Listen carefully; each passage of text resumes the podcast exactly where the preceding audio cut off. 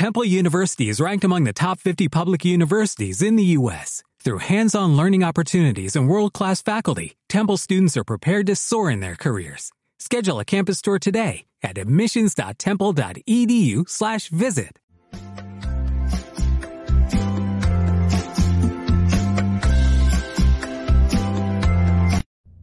Entrando por tus oídos hasta llegar al centro de tus emociones, ADR Networks está en este momento activando tus sentidos. ADR Networks presenta. Hola, yo soy la doctora Verónica Ortega y te invito a acompañarme en esta nueva emisión de Salud y Bienestar, en donde tocaremos temas sobre salud, actividad física, cocina saludable, medicina funcional, emociones y mucho más. No te muevas, que ya comenzamos. Hola, hola, muy buenas noches. ¿Cómo están todos ustedes? Hoy 26 de septiembre del 2002. Como siempre, quiero agradecer a Michelle Ver en los controles y a, eh, perdón, Erika en los controles y Michelle Ver en producción. Chicos, sin ustedes este programa no sería una realidad. Y por ahí tuvimos un problema o una pequeña confusión, pero el programa de hoy y nuestra invitada vamos a hablar de Alzheimer, justamente conmemorando el Día Internacional del Alzheimer, que como ustedes saben, todos los días internacionales de salud eh, creados o propuestos por la Organización Mundial de la Salud tienen como intención concientizar las diferentes personas acerca del diagnóstico, del tratamiento, pero lo más importante acerca de la prevención y es de lo que vamos a hablar hoy un poquito. Y para ello tenemos como invitada a nuestra querida Alicia, que ella ya ha estado con nosotros eh, en otros eh, en otros programas, Alicia Ortiz. Ella es docente, psicoterapeuta y comunicadora. Obtuvo el doctorado en Ciencias Sociales por la UNAM y tiene una maestría en Psicoterapia Analítica por el Centro Elaya y Sociología por el Instituto Mora. Ella está certificada en Psicotraumatología por el Instituto Newman. Eh, es integrante del Consejo Mexicano de Neurociencias y docente en la UNAM y la Universidad Humanitas en las licenciaturas de Comunicación, Psicología, Educación y se ha especializado en Neuroeducación, Comunicación y Derechos Humanos, también Mindfulness y el Departamento de la de Psicología de la Universidad Autónoma de Barcelona. Es colaboradora aquí de casa de ADR Networks y de Salud al Bienestar. Ella trabaja con mindfulness en sesiones eh, individuales, grupales, en línea y demás. Como ven, es una experta en el tema para podernos hablar. Bienvenida Alicia, ¿andas por ahí? Hola, ya estoy por aquí. Si me escuchan bien, yo ya tengo activado aquí el sonido y aquí estamos puestísimos. Te escuchamos perfecto. Oye, Alicia, yo quisiera empezar con unos datos que son importantes para que la gente ubique Alzheimer y sobre todo que esta vez sí tenemos como estadísticas en México y sabemos que aproximadamente 1.300.000 personas mayores de 65 años en nuestro país ya están diagnosticadas como Alzheimer, recordando que el Alzheimer es el tipo de demencia más común, aproximadamente el 80%. Y aquí les doy el dato que menos me gusta.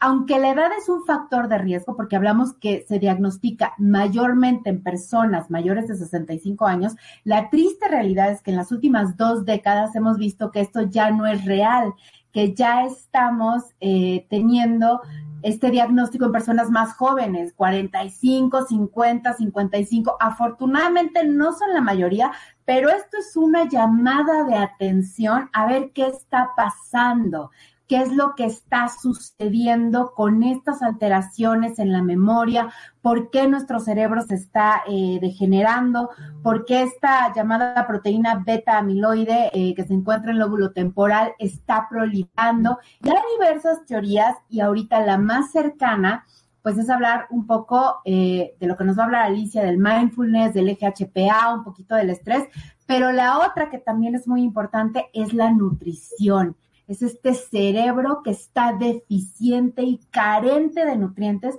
por estas dietas ricas en azúcares y alimentos procesados. Entonces, esto es realmente un foco rojo, señores, porque es así lo vivíamos hace unos 40 años con la diabetes empezaba a aumentar, empezaba a hacer ruido, ya resultaba que esto de la genética no era tan importante, si tus papás la habían padecido o no, empezamos a, a, ver que se presentaba en gente más joven. Hoy la vemos incluso en niños, y no hablamos de la diabetes infantil, eh, que trae una alteración genética o que trae una alteración pancreática desde, desde el nacimiento. Hablamos de la alteración metabólica secundaria de los hábitos. Entonces, esto es una llamada de atención muy fuerte porque hoy los especialistas se debaten en llamar al Alzheimer la diabetes tipo 3. Claro, efectivamente, Verónica, como, como bien dices, es un tema en donde realmente los números están verdaderamente alarmantes. Este, dijiste bien en el caso de, México, eh, pero se calcula que alrededor de 60% eh, por ciento de las personas con demencia a nivel mundial, a nivel global, eh, están viviendo en países con de, medianos a bajos ingresos y que este, este, por, este porcentaje va a aumentar hasta el 71%. O sea, se calcula que a nivel global se, de, se, de, se detecta un caso de, demencia cada tres minutos y se calcula que una de cada tres adultos va a tener este tipo de, alteraciones.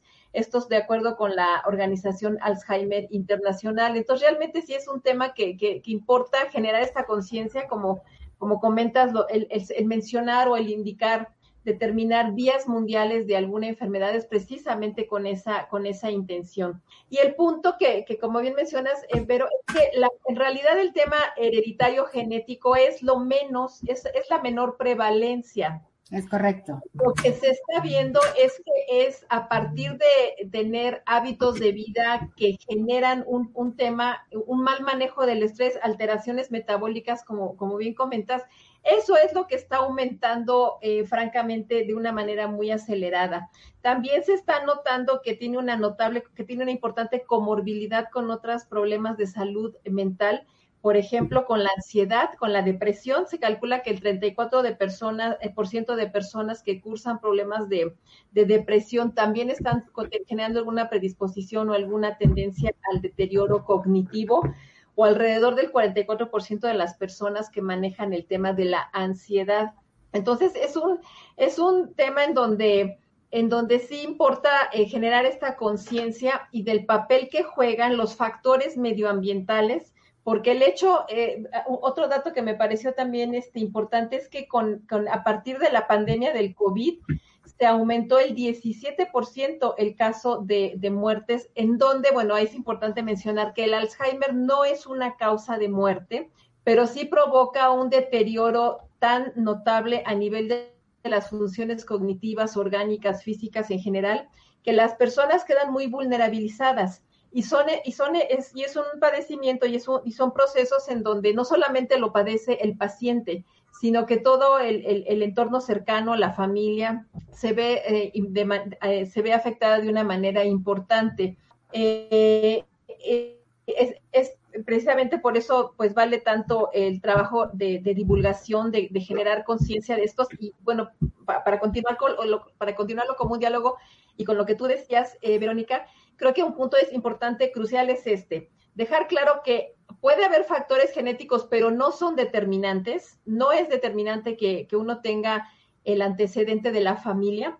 Es más predisponente la condición de los hábitos de vida, como dices, la alimentación, el manejo del estrés es crucial, la actividad física, tener una buena salud en, el término de la calidad del sueño, del descanso, porque el estrés mal regulado es de los factores que más afectan el deterioro eh, neuronal y el desarrollo, en este caso, de procesos donde no se dan la adecuada eh, procesamiento de elementos tóxicos también a nivel cerebral, lo mencionaste, la proteína betamiloide, que es la que se ha determinado que, que, aparece como una, como una estructura que afecta de manera importante, aunque también creo que vale mencionar que el Alzheimer es la más, digamos, la más comillas popular, la que más se conoce, pero el deterioro cognitivo puede tener distintas manifestaciones y distintas estructuras afectadas, Verónica. Claro, eh, tenemos aparte otro tipo de demencias, pero ahorita digamos que es la estrella y hoy estamos pues celebrando el Día Internacional del Alzheimer con la intención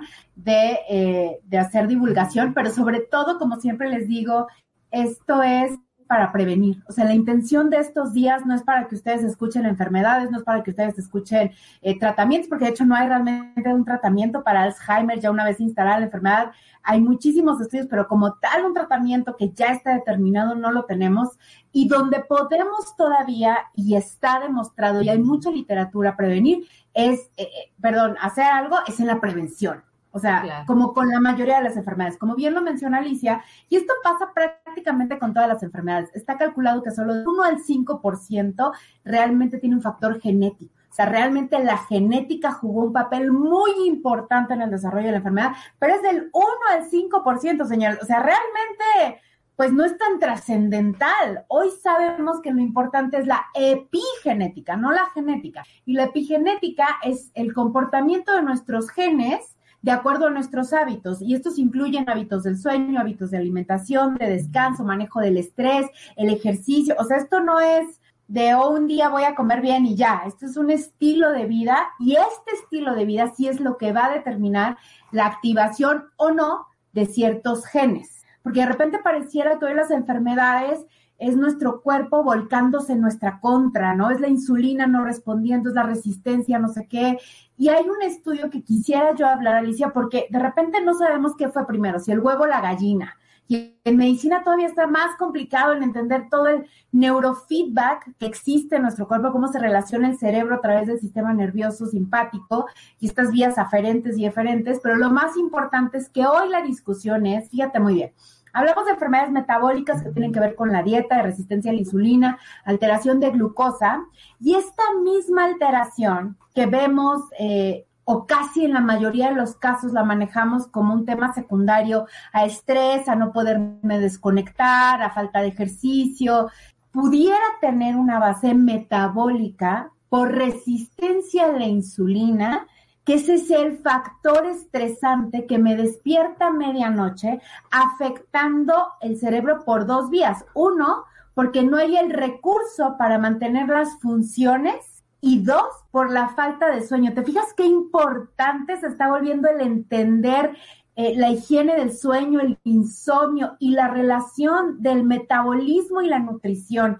para con el cerebro? Y algo tan tan común hoy en día, Alicia, que es el insomnio y que en la mayoría de los casos sí hay un, o se lo achacamos más a un tema de ansiedad, estrés, depresión, alguna alteración de, de nuestro eje hipófisis, hipotálamo, adrenales. Sin embargo, eh, sin embargo, este eje alterado condiciona otras alteraciones, la mala dieta le suma, y entonces vean cómo empezamos a sumar factores que no tomamos en cuenta, que de repente recurrimos de manera muy fácil, Alicia, digo, indicado por el médico, pero es lo que se nos hace más fácil, de repente tomar estos hipnóticos, estos sedantes, porque no dormir de verdad puede llevar a la locura, pero no estamos resolviendo el problema y el problema puede ser estos dos ejes de la ansiedad y un trastorno de la glucosa que, ojo, y aquí lo más importante, sus niveles de glucosa pueden estar perfectos, o sea, y cuando les digo perfectos, no 99, en 80,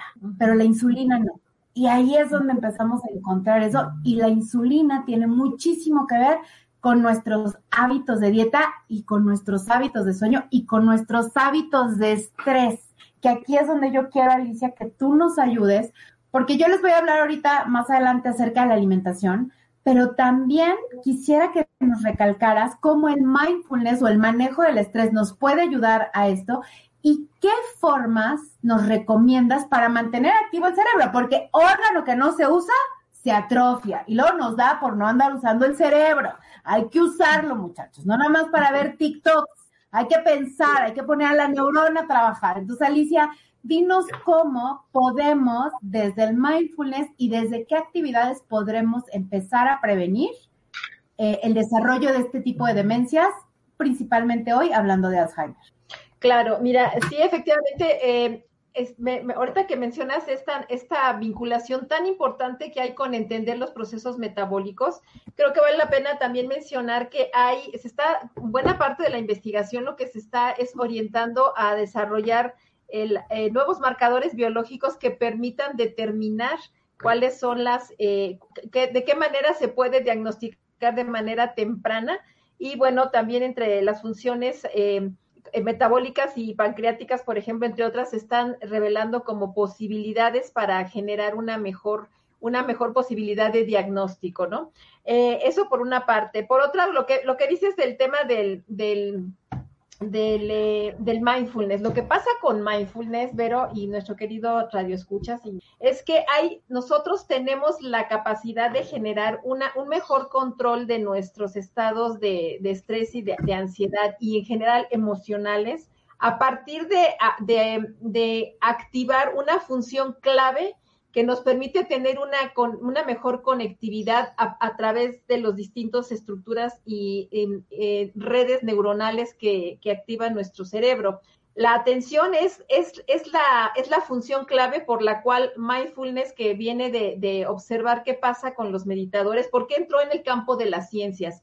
Pues es a partir de estudiar precisamente los procesos atencionales, en donde hay, se ha estudiado de una manera muy, muy particular una, una red neuronal que se llama la red neuronal por defecto, que tiene que ver con la actividad mental cuando nosotros estamos generando unos procesos de pensamiento anticipatorios donde estamos eh, pensando temas de tipo catastrófico, qué va a pasar, van a estar malas cosas, voy a tener mucha, eh, mucha presión, mucho estrés, muchos retos, pero que con una sensación de que sobrepasan mis capacidades de respuesta. Y esto está provocando una, una respuesta fisiológica de estrés que va a generar procesos inflamatorios en donde a cada quien, cuando hablamos del tema de la, de la epigenética, que también me parece crucial que lo hayas eh, mencionado, es, es sí, no, no quiere decir que no importen los genes, pero esos genes no se van a activar si no se dan las condiciones en donde haya los procesos de producción de ciertas proteínas y ciertos procesos inflamatorios que van a permitir que esos genes se expresen. Eh, el poder controlar el estrés, y cuando hablamos de estrés, hablamos no solamente de los aspectos subjetivos y tensionales, sino también del estrés por, por deficiencias en la alimentación y estrés también orgánico por una mala calidad de los, del descanso, una mala calidad de la, de la actividad en general mental y física. Y todos estos son este, factores que se van integrando para, para en un momento dado, si se tiene cierta predisposición, se, pueda, se puedan desarrollar. Pero, pero reitero, reitero lo que tú clarísimamente planteaste, esto se puede desencadenar y tiende a ser mayor la prevalencia a partir del desarrollo de malos hábitos que van generando un deterioro, una mala conectividad y una, y una muerte neuronal, que esa es la parte en donde se empieza a manifestar el deterioro cognitivo, que finalmente eh, ah, se pueden determinar varias fases, ¿no? Fases iniciales donde se ven fallas de la memoria reciente, cambios de comportamiento que empiezan a ser como un poco notorios en cuanto a que las personas se ven más desorientadas, como que hay un sentido de una cierta agresividad y una dificultad en la concentración. Todo esto va aumentando y el punto es que si no se logra generar una, algo que contrarreste, que, genere una, obviamente esos cambios van a generar mucha tensión. En ese, en ese contexto, el, las actividades de meditación, de, de afinar la atención, ayudan, son un factor preventivo y ayudan a integrar o a tener un mejor desarrollo de algo que se ha designado como una reserva cognitiva. ¿A qué se refiere la reserva cognitiva?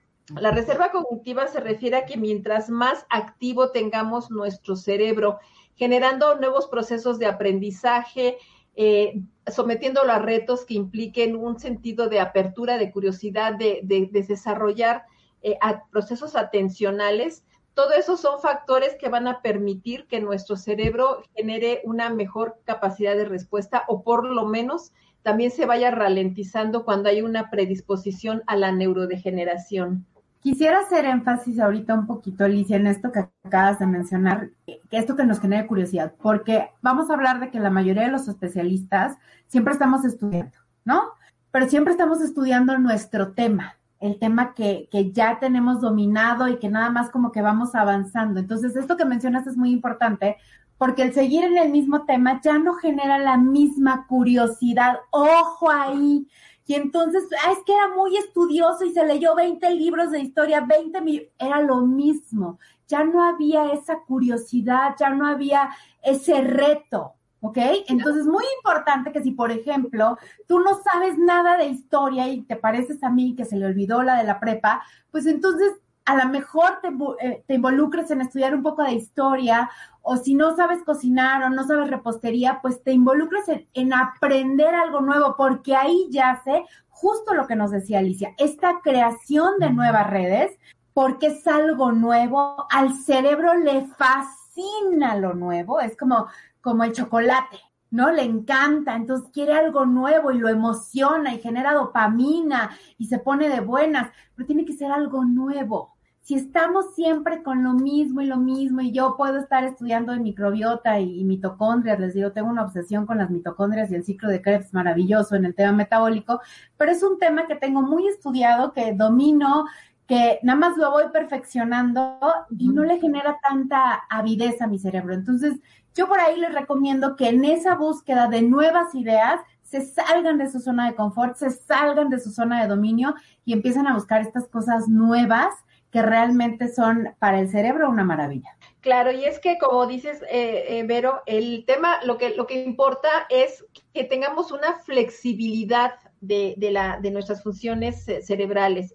Eh, lo que más le afecta al cerebro, lo que más eh, tiende a generar procesos de degeneración, es también tener pensamientos o formas, patrones de pensamiento y de comportamiento muy rígidos, siempre lo mismo, siempre lo mismo, siempre lo mismo, ¿no?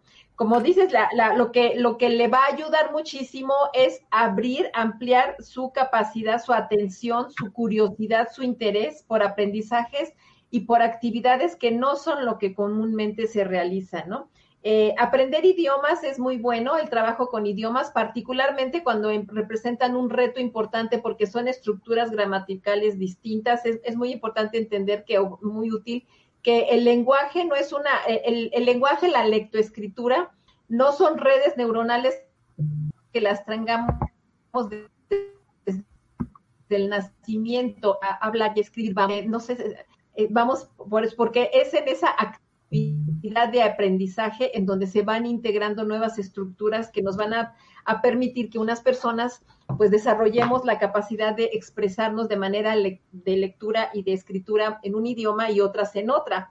Retar al, al cerebro a aprender un lenguaje que tenga estructuras gramaticales distintas, pues es todo una gran, una gran, este, una, una gran ayuda para, para procurar evitar o ralentizar estos procesos de deterioro neuronal. También el, el, el, movimiento es muy importante. El baile es una de las actividades que más se recomiendan, exactamente, y ritmos acá en donde, en donde efectivamente se ponga en juego toda la capacidad psicomotriz del cuerpo, porque de las cosas que más le ayudan al cerebro es buscar este movimiento, estos sentidos de ritmo, de coherencia, de integración de todas las funciones. Eh, no nada más somos, no somos una cuestión, eh, como, se decía antes, desde una, una, una, una visión dual, ¿no? Que somos mente y cuerpo, no somos integrales, somos todo. Y el cuerpo está continuamente enviando información al cerebro, tanto como el cerebro al cuerpo. Es un movimiento en ambos sentidos. Entonces, actividades como el baile, como el ejercicio, como distintas actividades físicas que reten, como bien dices, al, al cuerpo, son, tienen un importantísimo eh, labor, función preventiva. Eh, suele, suele suceder que es, son las... Eh, es la, son los circuitos de la lo que se conoce como la memoria de trabajo, que es la que nos da la información de lo que acabamos de hacer, de lo que es más reciente, lo que tiende a deteriorarse de una manera más acelerada o más notable cuando se tiene esta predisposición a las enfermedades neurodegenerativas. En ese sentido, hacer actividades y, el mindfulness es, es una actividad que está directamente activando esos circuitos que ayudan a que eh, la atención aparezca, eh, se mantenga o se esté continuamente activando, se esté reforzando. El cerebro pues se ha hecho la analogía como si fuera también un músculo, en donde si nosotros lo estamos continuamente eh, ensayando, lo estamos entrenando, pues vamos a tener una mejor capacidad de respuesta. Pero es algo que, que tristemente se está, pues el, el, riesgo y lo que, y las los cifras que acabamos de compartir, Verónica, tienen que ver pues con que mucho, mucho de, lo, de las funciones cerebrales están siendo sustituidas por las nuevas tecnologías. No se trata, Carni, de decir que las tecnologías no funcionen, ni mucho menos, pero el punto es que tienden más bien a llevarnos hacia, hacia ciertas actividades y ciertas conductas más bien adictivas que generan esos procesos rígidos en donde esto me genera placer inmediato, inmediato, inmediato, voy provocando una, una capacidad como una especie de tolerancia en donde cada vez necesito más, necesito más, pero siempre en un sentido, en un sentido, y muchas otras funciones dejan de ser integradas y activadas eh, en, buena, en buena parte por un uso no adecuado, no bien dosificado y no bien orientado muchas veces de las tecnologías. Son una gran ayuda, gran ayuda incluso para personas con procesos, con distintas discapacidades. Las tecnologías son fabulosas, pero en muchos casos también tienden a sustituir funciones cerebrales que, en el caso de las, de las enfermedades neurodegenerativas, pues pueden ser un factor que también no ayuden mucho a, a contener este desarrollo. Eso, eso que tú decías es muy importante porque yo lo mencioné hace unos minutos, hablé de la dopamina y realmente es que tenemos un cerebro adicto a la dopamina. Y la dopamina es la que nos da este, cuando nosotros logramos algo que puede ser bajar un kilo, un kilómetro más, medio gramo más en las pesas, algo en el trabajo, o sea, cuando tenemos un logro, viene esta dopamina. Entonces realmente tenemos un cerebro que es adicto a la dopamina, pero eso se puede traducir en tabaco, comida, alcohol, TikTok, o sea, la adicción se puede ir hacia algo no favorable que nos va a producir también dopamina, pero ni es tan buena, ni se siente tan rico y cada vez requerimos de un estímulo mayor para alcanzar esa galletita de dopamina que nos generan estas sensaciones dadas por estas cuestiones adictivas. Entonces ahí es donde realmente, por eso le cambiamos la adicción, o sea, en realidad sigue siendo adicto la persona, pero lo que tenemos que trabajar es con este y, no le vamos a quitar su adicción a la dopamina, solo la vamos a encauzar en una forma mucho más positiva y aprender algo nuevo genera, acuérdense, si han visto un niño, ver a un niño cuando aprende y da su primer paso, cuando aprende y logra meter el triangulito, su, su carita, su sorpresa, su emoción, eso genera la mejor dopamina. Y eso es lo que ustedes generarían cuando se exponen y se permiten ser espontáneos, cuando se permiten aprender algo nuevo, eso de, ay, ya lo dominé, ese gusto de lo logré, eso genera la dopamina de la buena. Entonces, eh, vamos a regresar, Alicia, ya con algunas preguntas, con algunos ejercicios que seguro nos vas a dejar y vamos a hablar un poquito de la dieta porque a mí este tema me fascina. Estamos aquí en Salud y Bienestar con Alicia Ortiz hablando de Alzheimer en ADR Networks, activando y sanando tus sentidos. Ya volvemos. Vamos a un breve corte. Quédate aquí. Seguimos activando y sanando tus sentidos.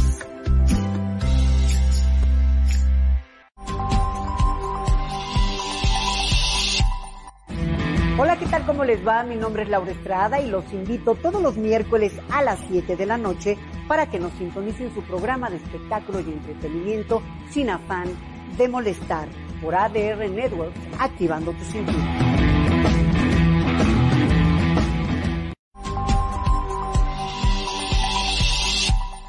El café de las 10, de lunes a viernes a las 10 de la mañana. No se lo pierdan, véanlo, perros. Que no puedes decir perros al aire. Ay, sí lo he dicho al aire. Además, tú que tú ni viniste a la fiesta de fin de año, güey.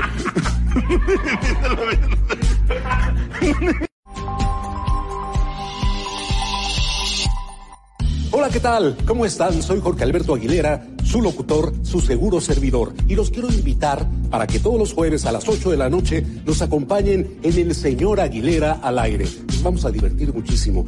Vamos a platicar de deportes, de cultura, tendremos invitados, espectáculos, en fin, vamos a pasarla muy, muy bien. Recuerden, jueves, 8 de la noche, a través de ADR Networks, activando tus sentidos.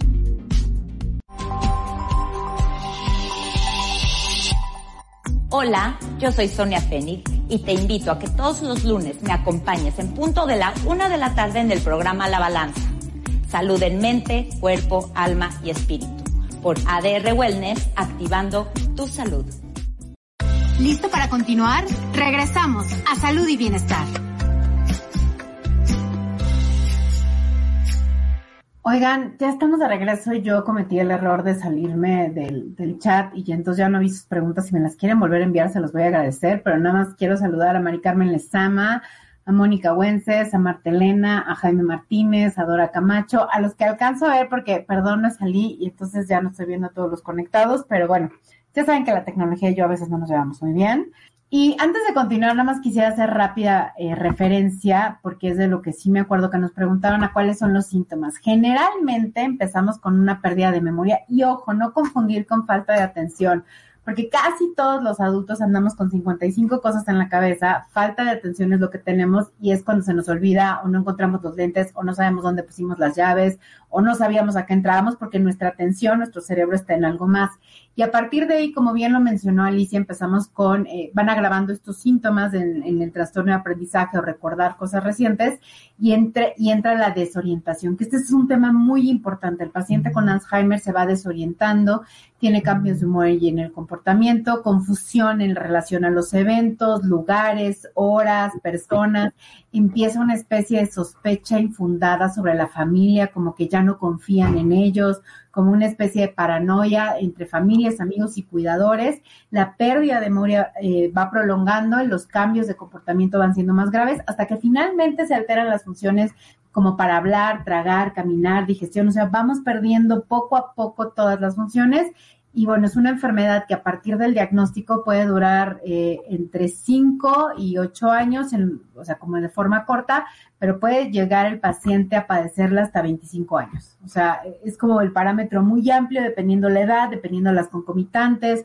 si se presenta con otras enfermedades. Recuerden que un paciente mayor de 65 años suele tener otras complicaciones, otras enfermedades crónicas o inflamación crónica de bajo grado. Entonces, todo esto va a estar ahí presente y eso va a sumar o a restar al deterioro cognitivo de nuestro cerebro, ¿no? Entonces, nada más quería que tuvieran un poco de claridad en los síntomas y siempre pues buscar un especialista. Si usted ya está notando que la memoria no está bien, pues habría que empezar a checar un poco el estrés, la falta de atención y tal vez nuestra alimentación. Entonces, te dejo continuar, Alicia, para yo cerrar con unos tips de alimentación, pero nos quedamos, bueno, en aprender nuevos idiomas, en estos eh, complejos estructurales, que son una gran idea para la prevención. Claro, y mira, eh, precisamente de las cosas que más perturban eh, en este tipo de, padecimientos es, es, la idea de perder la memoria. Y es que el grado de pérdida es, pues llega a ser dramático, es muy fuerte, incluso nosotros somos nuestra memoria, nuestra identidad es quienes sabemos lo que nos narramos de nosotros mismos, lo que hemos vivido, lo que recordamos y con quienes nos identificamos. Y esos son los circuitos cerebrales que están más deteriorados cuando se presentan estos procesos. En ese sentido, pues el mindfulness es un gran recurso preventivo, precisamente porque trabaja esos circuitos cerebrales. Eh, trabaja directamente la, la conectividad con una parte que se llama la ínsula y también que, tiene mucho que ver con la actividad mental que se relaciona con la narrativa de quién soy, con la, el, sentido de identidad. Y en este, en este caso, las prácticas de mindfulness ayudan mucho a identificar los estados mentales, cómo me siento, cuáles son mis estados emocionales. Tengo un sentido de preocupación, tengo un sentido de ansiedad, tengo, hay, hay algo que es bien, se me hace bien bonito de destacar siempre, que el cerebro humano es el único órgano capaz de observarse a sí mismo, capaz de, desarrollar esta capacidad de decir cómo estoy yo procesando y percibiendo la, el contexto y cómo mi cuerpo está respondiendo a esto y generar esa conexión y esa conciencia de la actividad mental que tenemos también ahí, a veces de una manera muy, muy, muy anárquica. Tenemos, creo, la idea tendemos a creer que todo lo que pasa por nuestra mente son, cuestiones racionales, que todos los pensamientos que tenemos obedecen a una racionalidad y no es así. Se calcula que, el cerebro maneja entre 60 mil y 90 mil pensamientos al día, lo que implica una, si, si pudiéramos ponernos unos, este, cascos para que se pudiera ver la actividad cerebral, unos electrodos que pudieran medir, pues nos daremos cuenta que hay redes que están continuamente, continuamente activas y que muchas de estas redes también lo que provocan es que no haya una adecuada integración de, información que nos permite una contextualización y una buena coordinación de todas las funciones que tenemos, las funciones a nivel de los distintos sentidos, las funciones a nivel de la, de la respuesta corporal. Y mindfulness lo que hace es lograr permitir esta integración y esta orientación, este enfoque y esta capacidad de poder eh, ser conscientes de nuestros propios automatismos. El cerebro mm, eh, tiene una capacidad de, selección muy importante. Mucho de lo que hacemos es a nivel automático, es a nivel inconsciente, mucha de nuestra funcionalidad cotidiana y lograr una conciencia de, de, esos automatismos podemos es lo que nos ayuda a determinar si estamos siendo muy rígidos, muy poco en ciertas cosas y a generar cambios en los hábitos. Esa es buena, en buena medida eh, la, la funcionalidad y la importancia de las prácticas de mindfulness, Verónica. Yo creo que eso que dices es muy importante y hablando un poquito de, fisiología en, lo que está el cerebro, pero bueno, eh, justo el poder mantener, eh, no nos damos cuenta de todas las cosas que suceden en nuestra cabeza, todos estos pensamientos que tenemos de forma constante y justo eh, es de lo que hablamos mucho, ¿no? ¿Qué es lo único que te vas a llevar? Pues lo que viviste, no te llevas ni la ropa ni el dinero, entonces es nuestro valio, eh, valor más preciado está en nuestra memoria, en nuestros recuerdos, que luego, como, como bien sabemos, nos contamos unas chocoaventuras maravillosas, pero no importa. Eso es lo que nos hace ser quienes somos. Hoy justo hablaba yo con una paciente. Si nos comparamos, somos carbono, hidrógeno, oxígeno, nitrógeno, fósforo y azufre, ¿no? Principalmente eso estamos hechos y un chorro de agua, ¿no? Eso es prácticamente lo que estamos. Y la realidad es que somos individuos únicos y diferentes y está en nuestra memoria y está este, en nuestras capacidades de, de, mantener estos recuerdos, ¿no? Bien dicen que nadie se va mientras tú lo recuerdes. Y hasta la película de Coco nos hace ese, mientras te pongan en la ofrenda, sigues en la... Entonces, esta, esta eh, valor que le damos a la memoria, entonces, claro, cuando alguien se da cuenta del diagnóstico, cuando alguien está en esto, pues ese estrés, ese mismo estrés de la palabra puede generar más problemas, entonces la prevención es algo importante. Aparte de estos nuevos idiomas, de este ejercicio que nos mencionas, del mindfulness, ¿nos podrías recomendar a, lo mejor como tres pequeñas cosas que podrían eh, todos los que nos están escuchando ahorita empezar a hacer a partir de ya? O sea, desde ahorita, antes de meterse de lleno a buscar que si quieren estudiar alemán o, latino o qué sé yo, lo que se les antoja estudiar ahora, eh, como qué podríamos empezar a hacer para prevenir, porque ojo, como les dije, ya no solo es una enfermedad, ni todos los mayores de 65 años van a padecer la enfermedad, ojo, muy importante, pero ya no solamente la edad, aunque es un factor de riesgo, es lo estamos viendo, ya lo estamos viendo en jóvenes, en jovenazos de 40, entonces hay que estar ahí a, hacer trabajar esta memoria. Entonces, dinos, eh, por favor, Alicia, ¿qué nos claro. Mira, una, una actividad que es clave, es así el pilar, te diría, de, la, de las prácticas de mindfulness y que tiene que ver con una función que es vital, tan vital, que es la primera que hacemos cuando salimos del útero materno y es la última que hacemos al vivir, que es la respiración. O sea, una, una función clave es poner atención, tomar conciencia de nuestra respiración, llevar la atención a la respiración ser conscientes de cómo se siente el, la, penetración del oxígeno del aire a, través de nuestras vías respiratorias, llenar plenamente los pulmones. Nosotros estamos respirando a un ritmo de 16, 18 ciclos respiratorios por minuto y eso implica una, un llenado parcial del saco pulmonar y una deficiente eh, liberación de toxinas a través de los intercambios de gases que se dan en las estructuras que están en la base, en la parte más baja de los de los pulmones, en las estructuras alveolares. Entonces, generar esta respiración más lenta, pausada, con un llenado pleno de los pulmones y una exhalación más modulada, en donde ponemos atención sobre qué está sintiendo nuestro cuerpo ante este cambio, es, esa es una práctica central. Cuando nosotros bajamos ese ritmo de la respiración, estamos cambiando la señalización a la parte primitiva de nuestro cerebro y le estamos dando la señal de que estamos en control y eso va a cambiar la bioquímica de nuestro cuerpo.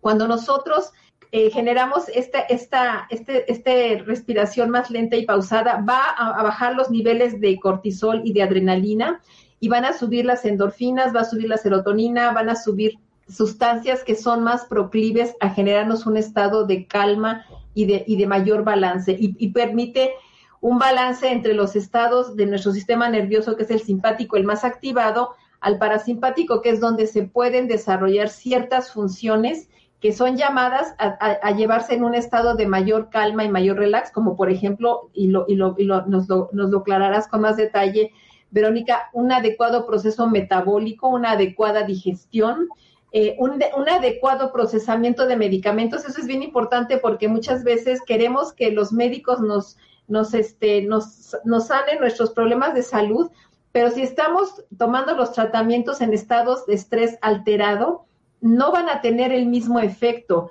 porque estamos entrando en un organismo alterado, este, lleno de procesos inflamatorios que no están siendo adecuadamente tratados y el hígado no responde igual, los órganos no, procesan de la misma manera, eh, no, hacen lo que, no permiten que los fármacos realicen bien sus funciones. Por eso, este, estas prácticas ayudan a generar un mejor balance de las respuestas físicas y orgánicas y a nivel de los procesos mentales, pues ayuda precisamente también a calmar esta actividad mental muchas veces tan anárquica y desorientada y a, tener una mayor capacidad de claridad mental, de orientación, de discriminación de, la, de los pensamientos y de los, y de los contenidos mentales. Y eso es básico. Entonces, la, yo les recomiendo hacer estos procesos de ralentizar la, la, respiración un par de veces empezar la mañana tomándose unos tres minutitos, dos, tres minutitos de tomar conciencia en la respiración, de ver cómo se siente el cuerpo, cómo está reaccionando, hacer un recorrido que se llama escaneo corporal, que va desde, desde puede ser de arriba a abajo, que, que activa ciertas estructuras neuronales que van de la corteza prefrontal a la parte más primitiva, o de abajo hacia arriba, que nos va a activar otras más orientadas a las partes psicomotrices pero la conciencia, la atención es lo que va a permitir esta actividad y esta mejor conectividad neuronal. Entonces, eso, el escaneo y la ralentización de la respiración los, los veo como, como aspectos básicos. Verónica. Y esto que dices me encanta porque además les quiero hacer el recordatorio que nosotros nos levantamos cada mañana porque liberamos cortisol. el cortisol matutino es el que nos da el empuje y más o menos, dependiendo de las concentraciones y demás, nos toma de 20 a 40 minutos que haga efecto y uno se levanta y ya quiere andar como patolondrado rapidísimo corriendo cuando el cortisol ni ha entrado, entonces empezamos a decir, ay, necesito mi cafecito. Y hay muchas personas que se levantan y lo primero que toman es café y dicen, ay, ya me despertó el café y no fue el café, es que ya hizo efecto el cortisol, señores. El café se tarda mucho más en hacer efecto, no es inmediato, no es me tomé un traguito de café ya me desperté son otros los mecanismos. Entonces, hacer esto que nos recomienda Alicia, estas respiraciones, modular nuestro sistema nervioso, empezar despacito, permitir que sube el cortisol. Cuando ustedes empiecen a hacer actividades, les prometo que no van a correr tres veces como gallinas, no se les va a olvidar nada porque van a estar enfocados. Entonces, es una gran práctica levantarse un poco más temprano, hacer este escaneo, bajar la respiración, modular el sistema nervioso simpático en su rama eh, la rama simpática porque es la que traemos aceleradas. Y ahí les va lo más interesante. Eh, nuestra rama simpática solo es el 20% de las ramas del nervio vago y el 80% es la de la parasimpática. O sea, de hecho estamos diseñados para estar tranquilos. imagínense, solo tenemos un 20% para estar acelerados y como bien lo dijo Alicia, la dominante es ese 20%, no ese 80%, andamos muy histeriquitos, muy acelerados, queremos todo rápido. Entonces, es una, eh, esto que nos dices me parece esencial, eh, ralentizarlo despacito, respirar, tomarnos el tiempo. Por ahí si buscan, ahí sí yo hicimos un programa de técnicas de mindfulness que pueden buscar y ahí vienen otras técnicas. Y yo hice uno de nervio vago donde también hablamos de técnicas para relajación y eso nos puede ayudar a ir este, favoreciendo estas cosas que bien dice Alicia. Yo quiero hacer hincapié en algo que ella menciona y es muy cierto y ahí es también los médicos tenemos que detectar este estrés. Eh, cuando nosotros queremos arreglar una hipocloridria en español, este, alguna gastritis, conocida básicamente como gastritis o una colitis, eh, o algunos trastornos metabólicos, o sea, incluso eh, las dislipidemias, el tener el colesterol alto, trastornos de triglicéridos, obesidad y una serie de cosas, lo primerito que está alterado para que se dé todo esto es este eje que les hablé al principio, que es hipotálamo, hipófisis adrenal, y este eje, cuando se altera, señores, es que se altera todo. se altera todo, se descompensa todo y es el que va a dar pie a la enfermedad. Y puede ser por un estrés emocional, pero ya que se da esta inflamación eh, crónica de bajo grado que también mencionó Alicia, ya tengo dos estrés, el estrés emocional y el estrés físico, que para el cuerpo es lo mismo, se comporta exactamente igual. ¿Ok? O sea, estrés es estrés. Él no dice, ay, es que hoy se estresó porque tenía examen. Ah, es que hoy nos estresamos porque se pegó en el tobillo. El estrés es el estrés. O sea, el cuerpo va a reaccionar igual. Entonces, imagínense que ustedes están bombardee y bombardee y bombardee 24-7, no descansan y de repente en 20 años me dicen, ay, es que yo era tan sano y cumplí 40 y me enfermé. No, no fueron los 40. Fueron los 40 años atrás que traías la inflamación, o sea, si no son los 40 ni los 50, y esto de la edad, por favor, la edad no es sinónimo de enfermedad, grábenselo muy bien, la edad no es sinónimo, sinónimo de enfermedad, en lo absoluto. Sí somos diferentes, sí se van alentando algunos procesos, pero eso no quiere decir que estamos enfermos. Y qué bueno que se van alentando, porque si trajéramos el metabolismo de un bebé, nos moriríamos a los 40. O sea, a los 40 ya nos veríamos de ciento y tanto. O sea, no queremos ese metabolismo, por supuesto que no. Entonces, es importante parar, es importante, y yo les hago énfasis nuevamente en el tema de la alimentación, porque seguimos satanizando muchísimo a las grasas y que las grasas son malas y no es cierto. Hay que saber comer grasas, hay que entrarle al aguacate, al huevo, o sea, es importantísimo, su cerebro se los va a agradecer. Lo que no tenemos que hacer es andarse comiendo una, una gordita frita, ¿no? Con aceite vegetal, esas grasas, no, esas sí son las que atrofian la cabeza, pero el aguacate, el huevo, de repente un buen corte, ¿no? O sea, no digo diario, no que se atascan, pero no freír las cosas, cocinar las cosas al vapor o marinar muy bien la carne, eso es una gran estrategia para no desnaturalizar las grasas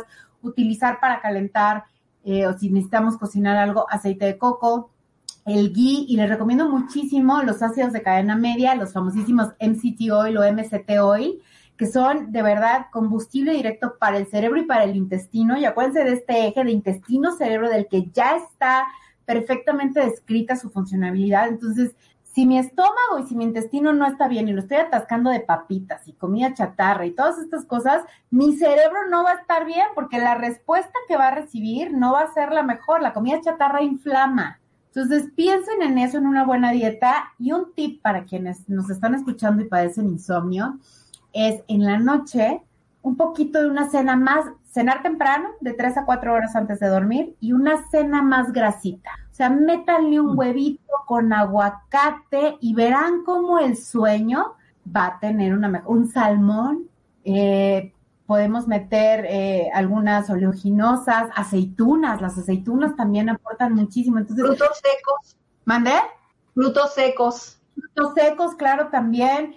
Estas grasas son buenas. Y aunque no lo crean, la mantequilla bien usada también, el yogurt, son grasas buenas. Entonces, Alicia, porque ya me están diciendo que nos tenemos que ir. Dime, si, eh, una pregunta rapidísima. Si nos puedes decir la diferencia entre la meditación trascendental y mindfulness y si nos puedes dejar tus datos para que alguien te contacte, porque por ahí nos están preguntando que dónde te encuentras. Gracias, muy amable. Mira, la mindful, el tema de, de la trascendentalidad también tiene mucho que ver con la conexión con el otro, ¿no? Y ahí hay todo también una, una área interesantísima de estudios desde las neurociencias de cómo está esa sincronicidad y cómo también nosotros damos un sentido a nuestra existencia, a nuestra identidad a partir de la conexión con el otro, ¿no?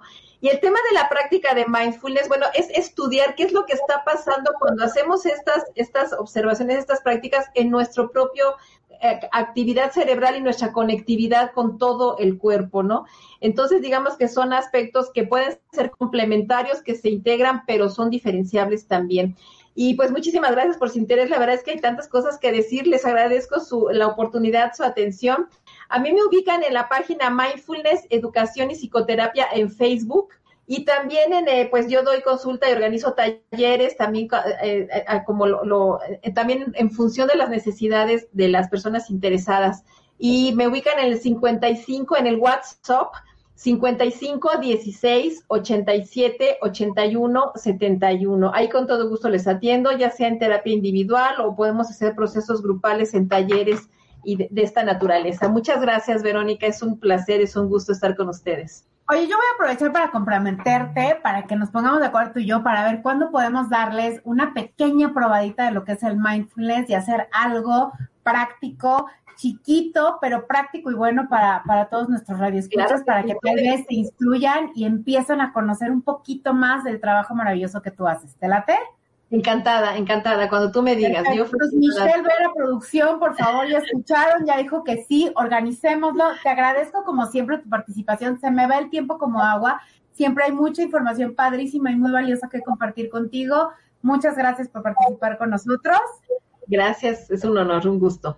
Gracias. Y recuerde que usted y yo tenemos una cita el próximo lunes en punto de las 7 aquí en Salud y Bienestar por ADR Networks, activando y sanando tus sentidos. Hasta la próxima. Gracias. Gracias. Nos vemos la próxima semana en punto de las 7 de la noche, como cada lunes, en donde seguiremos tocando diversos temas de salud, actividad física, cocina saludable, emociones, con grandes invitados y especialistas. No te lo pierdas. Entrando por tus oídos hasta llegar al centro de tus emociones, ADR Networks está en este momento activando tus sentidos. What if you could have a career where the opportunities are as vast as our nation, where it's not about mission statements, but a shared mission? At U.S. Customs and Border Protection, we go beyond to protect more than borders, from ship to shore, air to ground cities to local communities, CBP agents and officers are keeping people safe. Join U.S. Customs and Border Protection and go beyond for something far greater than yourself. Learn more at cbp.gov/careers.